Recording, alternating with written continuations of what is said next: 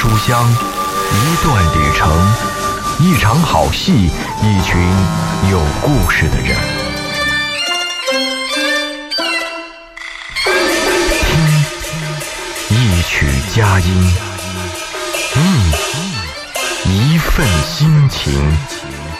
文化星空，敬请共赏。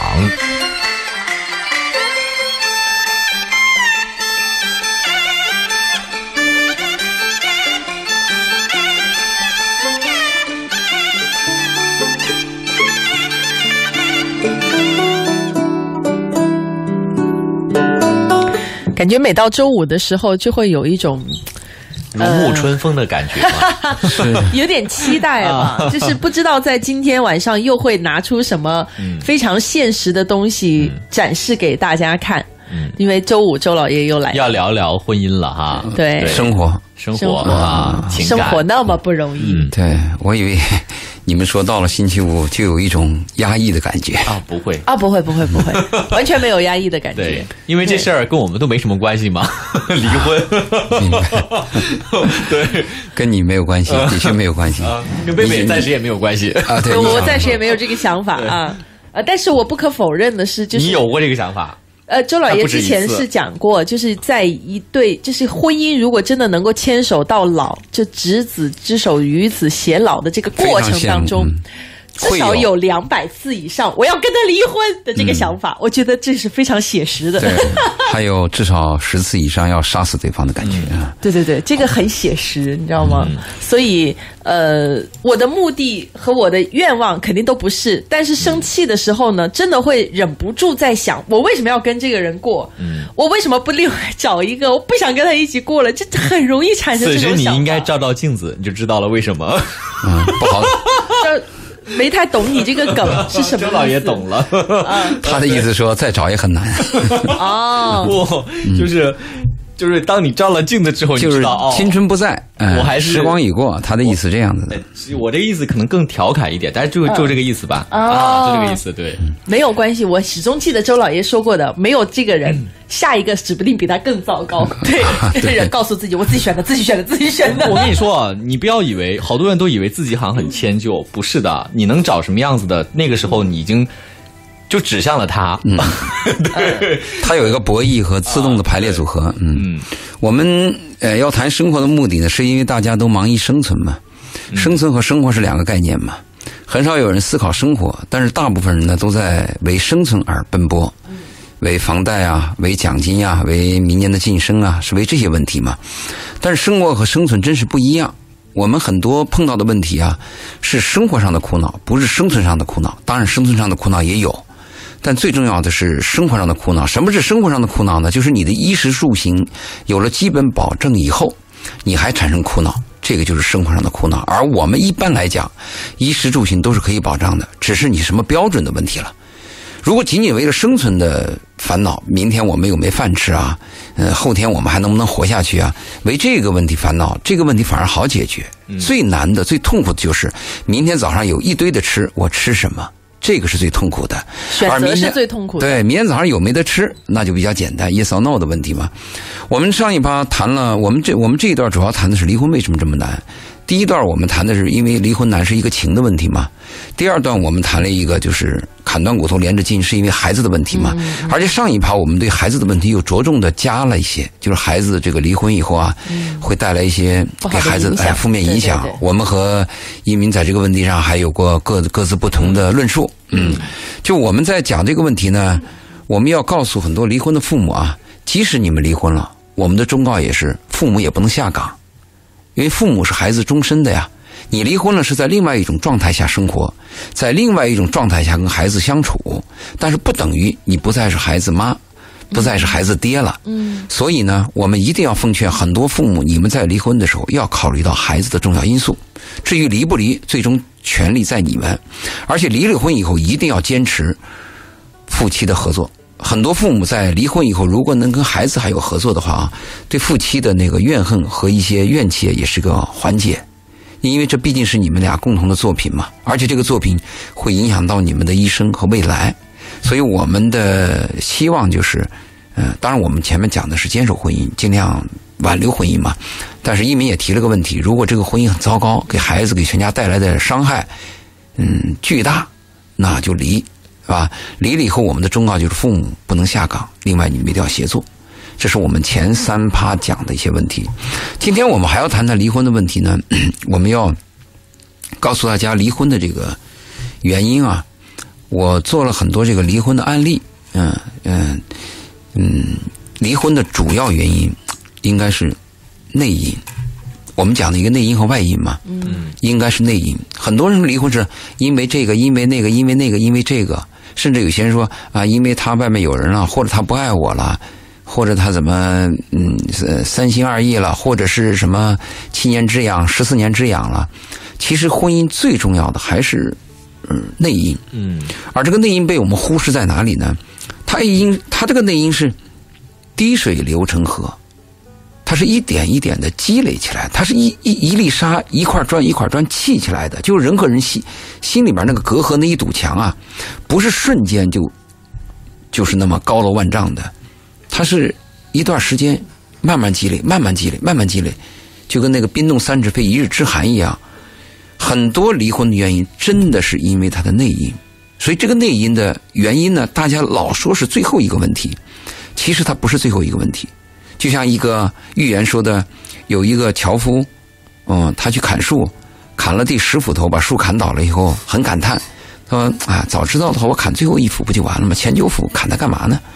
其实这最后一斧就是前九斧有了基础，你最后一斧才能可以把这个树砍倒。嗯，那我们最后离婚。到最后崩塌的那一瞬间，已经经历了个多少个日日月月？一般第一次啊，人是有抗体的。你注意啊，你发现那个孩子啊，他生到这个世界来以后，他很容易哭，他就一一难受一疼，他就会哭，但是很快就会忘，是吗？因为他那个心里边啊，他是一张白纸，他那个积淀和积累啊是非常有限的。他可以容纳很多东西，他跟夫妻的关系一样。你男女朋友第一次如果有点意见、有点争吵，你看吧，很快会过去。接着会有第二次，第二次也很快会过去。但是再往下积累，慢慢慢慢的，你发现他就越来越难过去。对，就成了坎儿了。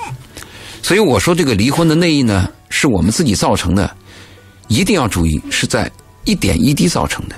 但这一点一滴都被我们忽视了，而且我们经常会这样想：啊，一件小事情嘛，你计较什么呢？他不说他计较什么，他会说你计较什么呢？这点事儿，你计较什么呢？在别人看来是一点事儿，那个事儿啊，如果这个点啊反复存在，反复存在，一年三百六十天，一年四季，春夏秋冬，它都存在，而且每次存在的时候。你刚才不是刚开始说了个如沐春风吗？对吧？如果这个事情每次出现的时候，你感到是绝望的，那这个对你打击是非常大的。所以我们一定要告诉现在你们过得还很好的那些夫妻啊，和未来认为自己不会离婚的，嗯，包括刚才一鸣讲的啊，跟我们没有关系。嗯，如果你要认为没有跟你关系的话，呃，那这个问题，如果你生活到一定经历以后，已经到了。一定的年龄，你说跟你没有关系，那这个话我倒相信。如果你还年轻，你还未婚，或者是你新婚，或者是你还年轻的一对夫妻，你要说这个话的时候，我只能说你还没有经历过，你不敢这样说。这个离婚，只要你结婚，只要你想结婚，这个离婚的问题跟我们每个人都很近，就像我们活着一样，我们活着就会碰到问题。嗯，所以我就提醒呢，我们现在所有的夫妻啊，你们要注意一下内因。而这个内因呢，注意啊，更多的是要找自我，而不是要找对方，因为大部分人都希望改造对方嘛。你那个地方做的差，你能不能修改一点，我们就好了？啊，你看你怎么搞的，就不能把你那个什么什么毛病去掉啊什么的？但这个很难，这个改造一个人是很困难的。我我建议是内因的问题呢，尽量在自己身上找原因。如果自己身上找不到找到原因以后呢，看能不能修正。如果不能修正的话，那是不是就形成契约？如果契约都形成不了的话，那是不是就回避？而且有些问题回避不了怎么办？因为我现在接到咨询，我今天还接到两个咨询，问题就是无法回避，你必须面对，你怎么办？嗯，那这个问题就有一个 yes or no 的问题，特别在原则问题上，什么原则问题？一个是孩。孩子的教育问题，孩子的教育问题就是原则问题。嗯，还有一个就是家里边的一个契约和信任的问题，那这也是。嗯，所以我就提醒我们的现在这个夫妻要注意我们的内因的细节。嗯，其实这里面就涉及到一个问题，就是刚刚周老爷讲到了一个世人就会碰到问题，两口子或者是一对爱人在一起生活，总会出现矛盾。那周老爷也说到一个积累的问题，这就是如果出现了矛盾，我们是怎么让它过去的？这可能就是一个关键。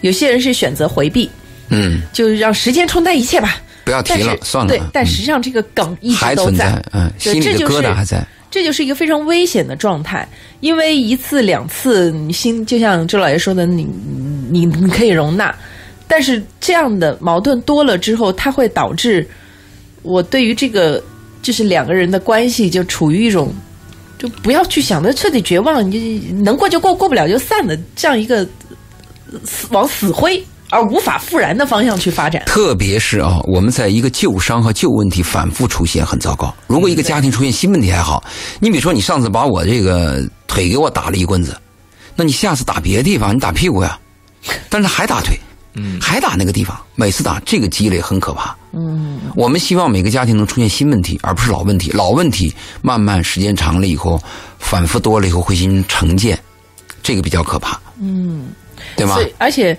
就是问题出来了之后，怎么解决？如何在啊问题出现的时候、这个是我们讲的沟通的问题了。对呃，沟通和解决家庭问题，这是我们以后要谈到的问题了。但首先是我我建议大家要注意这个我们积累的这些细节要注意，千万注意啊！没有小问题，只要家庭有问题都是大问题。只要你认为对你有影响，造成你心里边有疙瘩的问题呢，应该都是大问题。嗯。但这在离婚当中，我们说先说不是说内因了吗？但是你要注意啊，有百分之十甚至更高比例的离婚，离，婚哎，对，它需要外力，就是那个杠杆平衡的时候啊，一根稻草压垮一个骆驼，他可能会出现这个情况。你比如，有的男人在这个嗯婚姻的问题，他觉得非常艰难，他本来意志也薄弱，对妻子呢也是受够了。那如果说他一直就在这个你我之间还可以过，这时候突然外边出现了一个女人，而这个女人呢又似乎懂他，又像红颜知己，又像知心爱人，还像那个梦中情人。那么假设这个东西出现以后，会给他一个杠杆的作用，嗯，他就认为我离了婚也许跟他更好。特别是夫妻之间的谈话，一般都是比较糟的嘛，啊，不耐烦呐、或者是比较直接呀、那么跟妻子谈完话以后，再跟女朋友或者跟这个情人谈话的时候，就会发现是另外的一种美的感觉。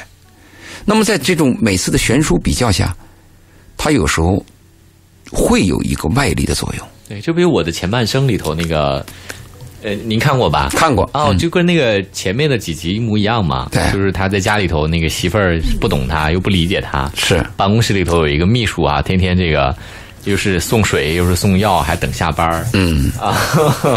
但其实过到一块儿去之后，还是另外一个版本的妻子。哎，你这个说对了，所以这个呃外力啊，外力它会起这个作用。我就提醒有些人在边缘的人的时候，你要考虑到这个外力可能会起到作用，但是这个外力你一定要重新审视。嗯你说的我的前半生那一段啊，嗯还算是一个比较完整的一个行程。嗯什么叫完整的行程呢？我是一个丈夫，我和妻子离婚以后，我终于和外边那个情人有情人终成眷属，是吗？这是一个完整的一个过程。但是我发现大部分啊，和这个过程是相悖的。嗯呃，为什么呢？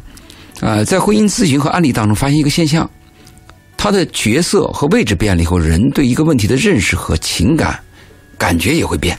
比如啊，你现在和一个妻子在过日常生活是比较枯燥的，好，你在外边有一个相好，哎，过得很好像很美好，很甜蜜。在这种状态下呢，你会接受这个女孩儿注意啊，但是当你跟妻子真正离婚以后，你重新审视这个女孩的时候，你发现她就是一个女朋友，他跟那个正宫娘娘他是有差距的。所以最完美的状态真的是他们所说的“家里红旗不倒，外面彩旗飘飘”吗？不对吧？电台不能这样宣传。不，这个也不太正常吧？价值观小心这是男人。我跟你说，这个价值观一定是不对的。对但是呢，听刚才周老爷那个说法呢，好像这种感觉是似醉非醉呢。美好美好的幻觉之中，我我们不敢说这样的话，否则像那俞俞敏洪嘛，这招拍砖。我们说的什么问题呢？就是注意啊，就外边这个女孩，我也要提醒你们，有时候你们爱上一个有妇之夫，是因为这个男人呢，他有魅力，他有成熟的一方面，他可以给你个稳定性。甚至呢，男人还有个坏毛病，痛说革命家史，他会把自己婚姻当中的啊博同情，他会把自己的男人有两个毛病，一个是。通说革命家史，还有一个有些男人他就爱吹嘘自己的艳史啊，这是很糟糕的。呃，那有些女孩她真吃这一套，她认为她可以拯救这个男人，甚至她可以拯拯救世界。其实她根本就不知道这个男人和他妻子之间发生的事情，那完全是所有的细节，所有的历历在目啊！你用叙述去讲是无法呈现的。嗯，还有一些女孩，你一定要明白，你现在这个位置是当了他。生活当中一个补贴，也就是说，人吃大餐的时候愿意吃点小菜。等你把大餐断掉，把主食断掉以后，让你天天吃小菜，你试试看。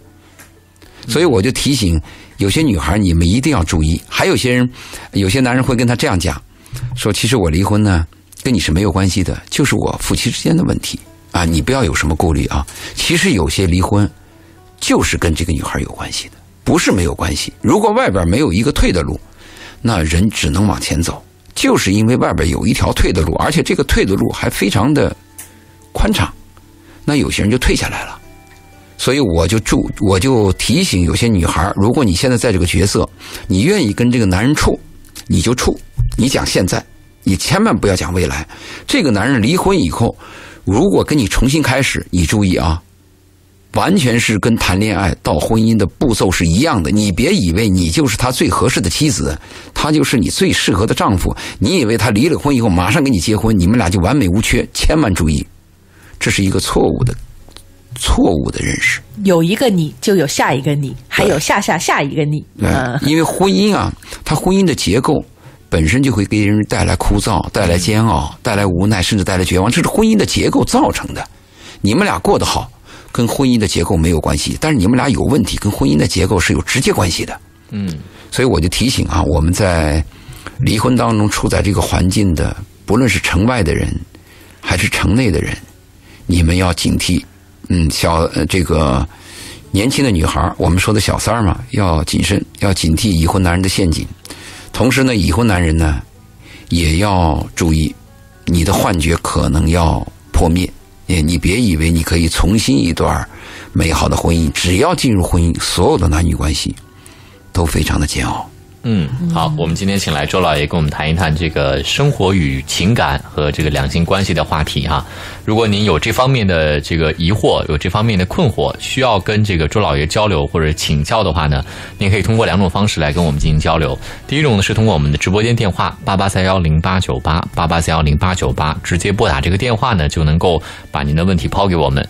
第二个呢，您可以在微信当中搜索我们的公众号“文化很有料”，材料的料，料理的料。您在关注了“文化很有料”。之后呢，直接发送文字，把您的问题说出来。如果您在节目之后还需要联系我们的嘉宾，您可以在我们的公众号“文化很有料”当中呢回复“周老爷”，周树人的周，老师的老爷爷的爷。就能够添加周老爷的二维呃那个微信。嗯，对，友情提醒一下大家哈，就是如果你们喜欢周老爷的节目，喜欢听他讲的，周老爷是在每周五在我们文化星空节目当中会出现。那也就意味着每周五呢，我们会开通节目热线八八三幺零八九八。如果有想要和周老爷来聊、来沟通的欲望的朋友呢，记好了，八八三幺零八九八是在每周五节目开始的时候开通。所以我们还是那句话啊，就是有想聊的，趁早，因为越往后面你的时间越少，周老爷跟你说的时间也越少。好，那我们稍后先进半点的宣传，宣传回来之后再继续今晚的文化星空。幸福是什么？听听一曲佳音，蜜。一份心情，文化星空，敬请共赏。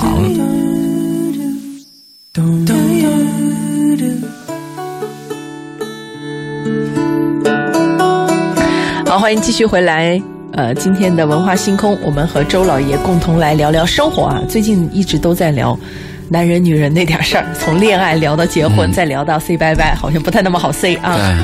然后呢，刚刚跟周老爷交流了一下，突然发现这个 say 拜拜这个中间还有很多细节，再回头以后我们的节目。还要再慢慢来谈。我们今天只是在谈离婚为什么那么难，说到了内因和外因。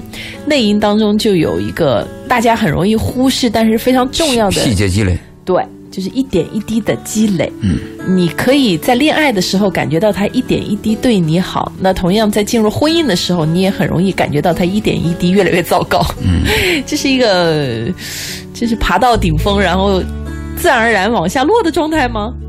婚姻到最后的时候啊，离过婚的人一定会有这样的体会，就好比是你陷入泥潭，对方也陷入泥潭，你就这样看着他，嗯，他往下陷，你没有能力去拉他，他也没有能力去拉你，你自己呢，也没有把自己拉出来这种能力，就是这样子的。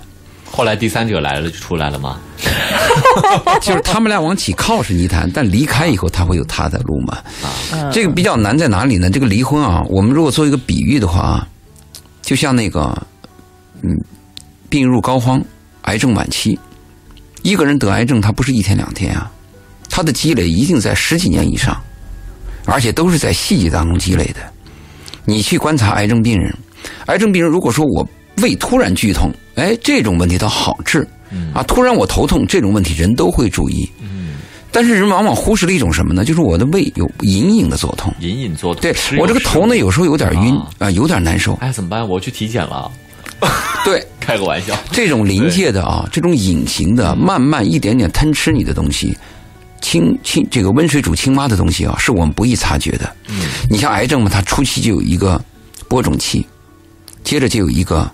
潜伏期啊，潜伏期，慢慢的发芽期、成长期，最后到疯狂生长期，最后再到基因变异。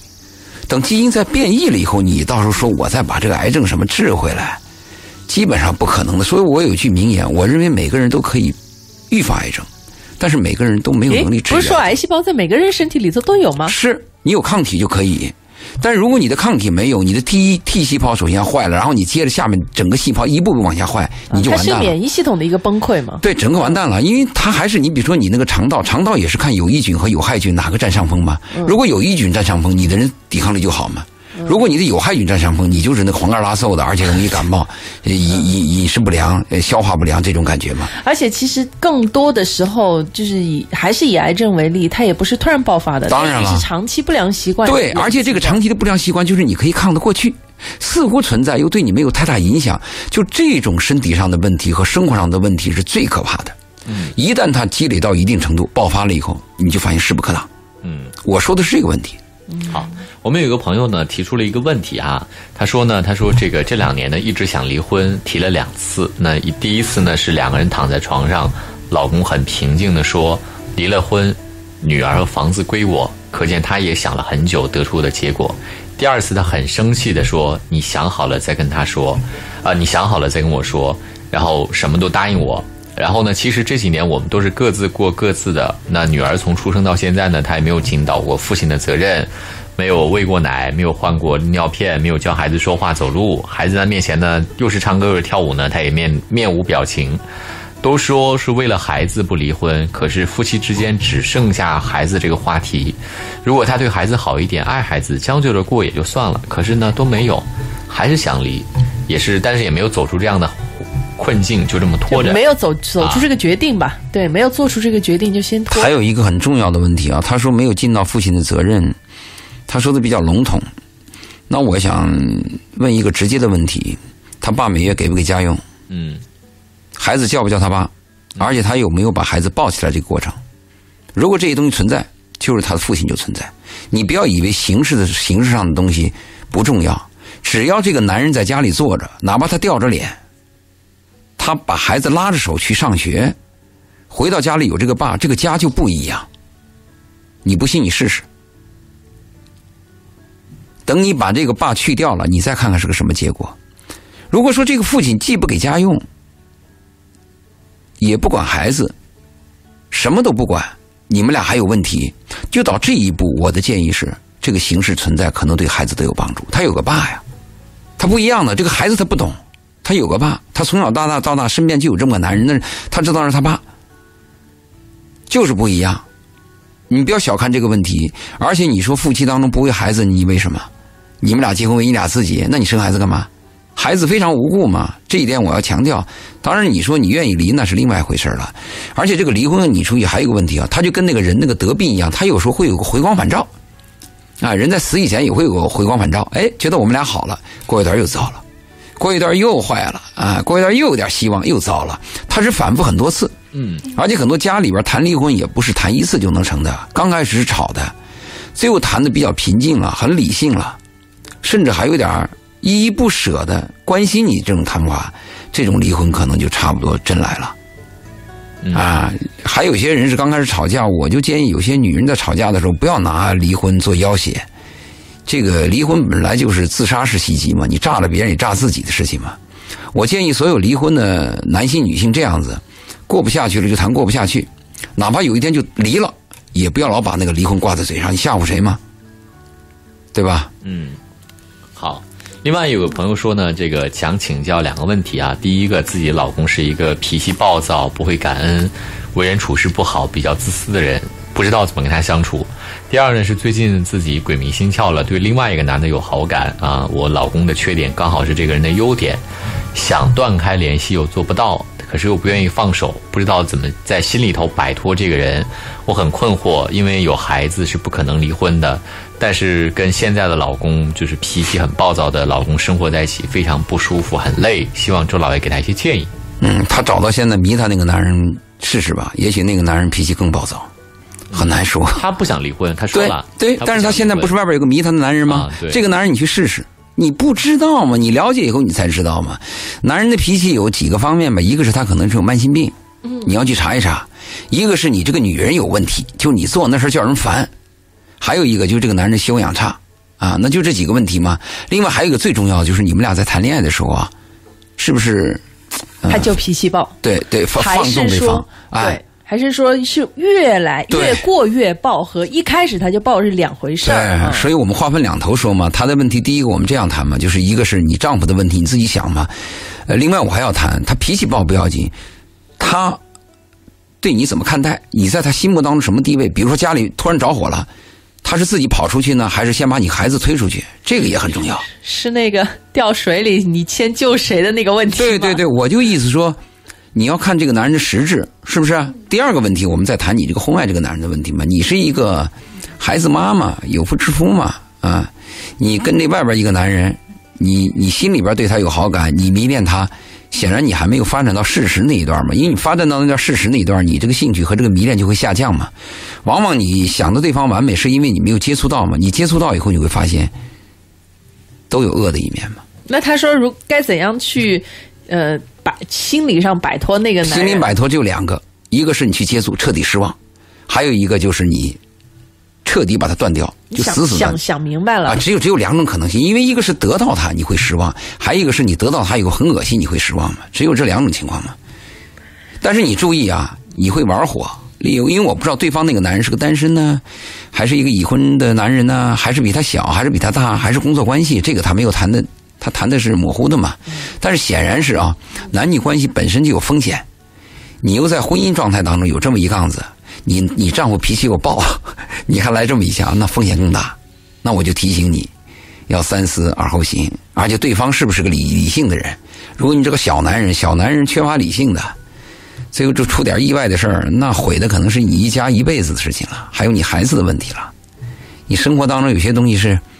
你想还是要现实的考虑一下，不能只想感觉啊。当然了，那感觉往往是虚幻的嘛。你要把这个前后关系要想好。我们对自己了解的路可以进一步的想，我们对自己陌生的路要退一步的想嘛。你自己要搞清楚的嘛。对，嗯，我觉得周老师呃周周周老爷提的这个建议哈特别的重要，尤其对于很多的女性来说，她可能不太考虑到这个后果，想象不到，她可能想到的是。我跟老公有多委屈？嗯，我跟外面这个男人有多舒服，对，我倾向于想要舒服的状态。你要试试是不是真舒服，但是试完以后有两个结果，你注意都占百分之五十，甚至恶的结果占百分之八十。恶的结果可能会更高，对，更高。不，我觉得刚刚周老爷讲的更重要的一点就是，呃，要要清醒的考虑这个问题。那老公还脾气暴，这个外面的男人万一要这事儿捅爆了之后，老公有可能造成的，你觉得最可怕的、最难以接受的后果是什么？最好是把它明确下来，然后再想我接下来要怎么做。因为很多的时候，人们是嗯有点逃避。逃避现实的那个状态，而且东方呢，他是感情用事，他跟西方也不一样。西方有些婚外情，他有契约精神，咱俩说好，星期三见一面就见一面。你像那个比尔盖茨，比尔盖茨跟他那个前妻，跟他现任妻子结婚以前就有个协约嘛。他说我每年要多长时间，我要有三十天时间跟我那个前女朋友啊，原来那个情人，我们要见面。那他同意啊。如果大家都这么理性，很好办。如果你说现在这个女人认识外边这个男人很好，讲清楚。咱们俩到底到什么程度？一个礼拜见一次还见两次？见到什么程度？拉一下手？这这不是我们做事的风格啊！啊，我就说他如果有这种理性，也倒有可能，但这种理性东西太少了。对，嗯，而且这个东西势必会影响到家庭。但是，其实对于他来讲，就是一个很两难的选择。我追求的是心理上短时间的快感，还是长时间的安稳感啊？但是长时间的安稳感，也有可能甚至磨灭掉我对生活的所有热情。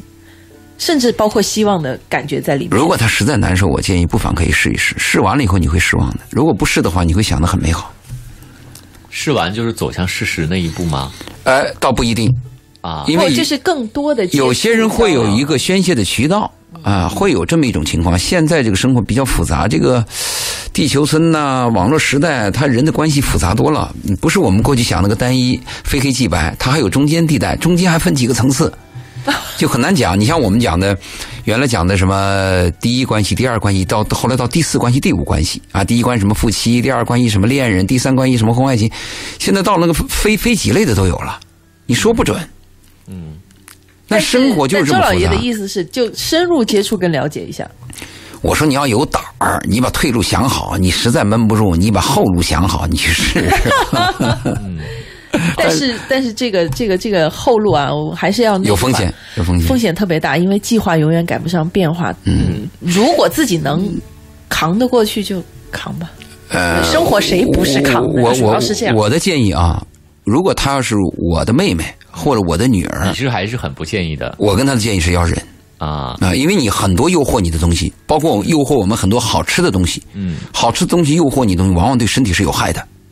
糖，嗯，你要注意，最典型的美食，嗯，好多东西针对你是有害的，说你该忍还是要忍，而婚姻就是枯燥的。如果你实在是要想来真的，你真对你这个婚姻绝望了，先离吧。对，离完了以后你你成为一个自由身，哎，自由身你再去试试。没有那么多牵绊。而且一个女人第二春，什么叫第二春？女人的第二春不是生完孩子以后，女人第二春应该是离了婚以后，对吧？你有了孩子，有了婚姻，又离婚，你的人生都过都经历过了。你现在可以完全为自己就上一个人生的春夏秋冬都经历过，是啊，然后再来一轮。对呀，现在是你自由了 啊！哎呦，我怎么想到了王菲啊？你真会讲。嗯。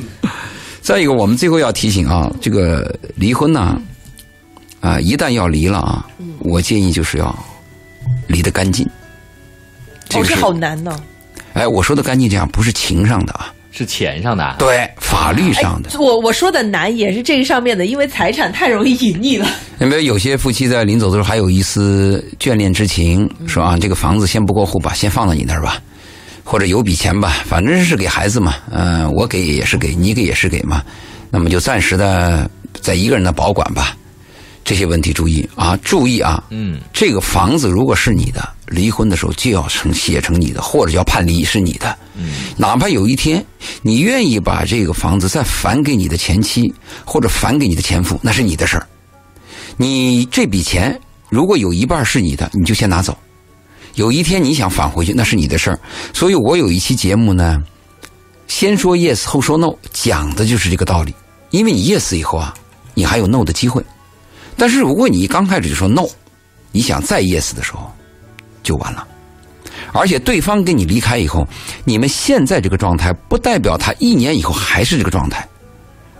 行路难，不在水，不在山，只在人情反复间。这个人的情绪变化是天上地下的。嗯，而且你的前妻不定哪天堕入哪个情网，或者被哪个男被哪个骗子给骗了，都很难讲的。所以我跟你们讲，我我们是首先是提倡是坚守婚姻嘛，对吧？但是我们提倡牵手婚姻没有用啊，因为那个离不离婚在你啊。对。那么你要离了，那我们就给你的建议是：不离则已，要离一定要干净。嗯，这个干净是一定要彻底。我们是不是有个专门的话题，就怎么离得干净要探讨一下？那个是要法律咨询了。但是我的建议就是，你把你的财产和他的财产，这个是一定要干净，千万不敢说先放放吧，不能放，一天都不能放。嗯，今天的事儿今天了，把这个事情从法律上理清以后，你的情愿意再来往那是你的事儿，你愿意有一天再返回去那也是你的事儿，但是千万不敢啊，再婚的时候。婚姻状态的时候，天天喊离婚，离了婚以后又是不伦不类，这种关系很糟糕。就像我们有些人一样，该读书的时候天天玩儿，该工作的时候又想读书。人呐，该干什么就干什么。嗯，呃，因为时间的关系哈，可能大家今天也不能跟我们有过多的交流了。如果在节目之后，如果你还需要添加我们嘉宾的微信啊，有这个情感上的或者是婚姻上的这个问题想要咨询，您可以在我们的微信当中搜索公众号“文化很有料”，材料的料，料理的料。您在关注了“文化很有料”之后呢，回复“周老爷”。周树人的周，老师的老，爷爷的爷，就会弹出周老爷的二维码。我们补充吧，刚才另外一位朋友，他要说文化星空，他不说文化星空，我都不知道谁。好，我们补充一下，刚才有一个朋友就是谈到了，就是自己自己的呃丈夫没有尽到爸爸的责任啊。他补充了，他说这两年都是分居的哈，距离是不远，就两公里，但是他经常一个半月都不会回来看。那么看到孩子呢，喜欢就抱，不喜欢看都不看，马上就走了。去年年底呢，有一个陌生的女人打电话说，她在外面跟一个女人已经很多年了，还生了孩子。然后我问她说，她说没有。那我女儿这有这个 bug 没有 bug，基本上没有区别，呃，就之类之类的。但是她还有抱的时候嘛？她刚才讲了嘛，高兴的时候还是抱，不喜欢就不抱啊。然后她还怀疑她老公在外面已经。有另外一个家庭了，那他这个问题就不是一两句话能谈清楚的了。他的问题比较，他的点儿比较多了。他一个是他们婚姻的问题，孩子的问题，她丈夫外边的婚外情的问题，和她现在她要不要跟那个男人怎么样的问题，这就不是一两句话的问题了。这刚才是两个人，两个人吗？呃，就是对另外一个男人有好感是另外一个听众的问题。这是跟第一个我们说的那个听众，就是那个孩子爸爸，嗯，你说没有具体的。嗯，也家里面有爸和没有爸是不一样的。如果她这个丈夫在外边确实有了女人啊，有了孩子啊，这个问题她可以去追究的。当然，我觉得追究还是要谨慎一点，就是暗线去追究。你拿到证据以后，嗯，当然你拿到证据以后，你依然要冷静嘛。拿到证据以后再去谈。但是有句话这样说的：“无风不起浪”，真的是无风不起浪。还有一句话，女人的第六感官有时候非常准。嗯，就是这样子的。我建议你往重婚方面去拿拿证据。如果他真的做的很过分的话，可以在法律上面严肃。他做的就不是你要拿到这个证据以后就无所谓过分了。你可以提出他是过错方嘛？哎，过错方不一样。重婚是要犯要判刑的，要但是注意啊，如果是他拿到了，我还倒建议他不要去告，因为这丈夫如果判刑了以后，对他的孩子的抚养费也会有影响。最好是协商解决，把这个把柄抓在手里，作为一个要挟。对。这个把柄是是是要谈判的条件，过错方作为你的条件可以去谈，对，这样可能对你们有好处。那我们今天就先这样，好，嗯，下周五再见，再见，嗯。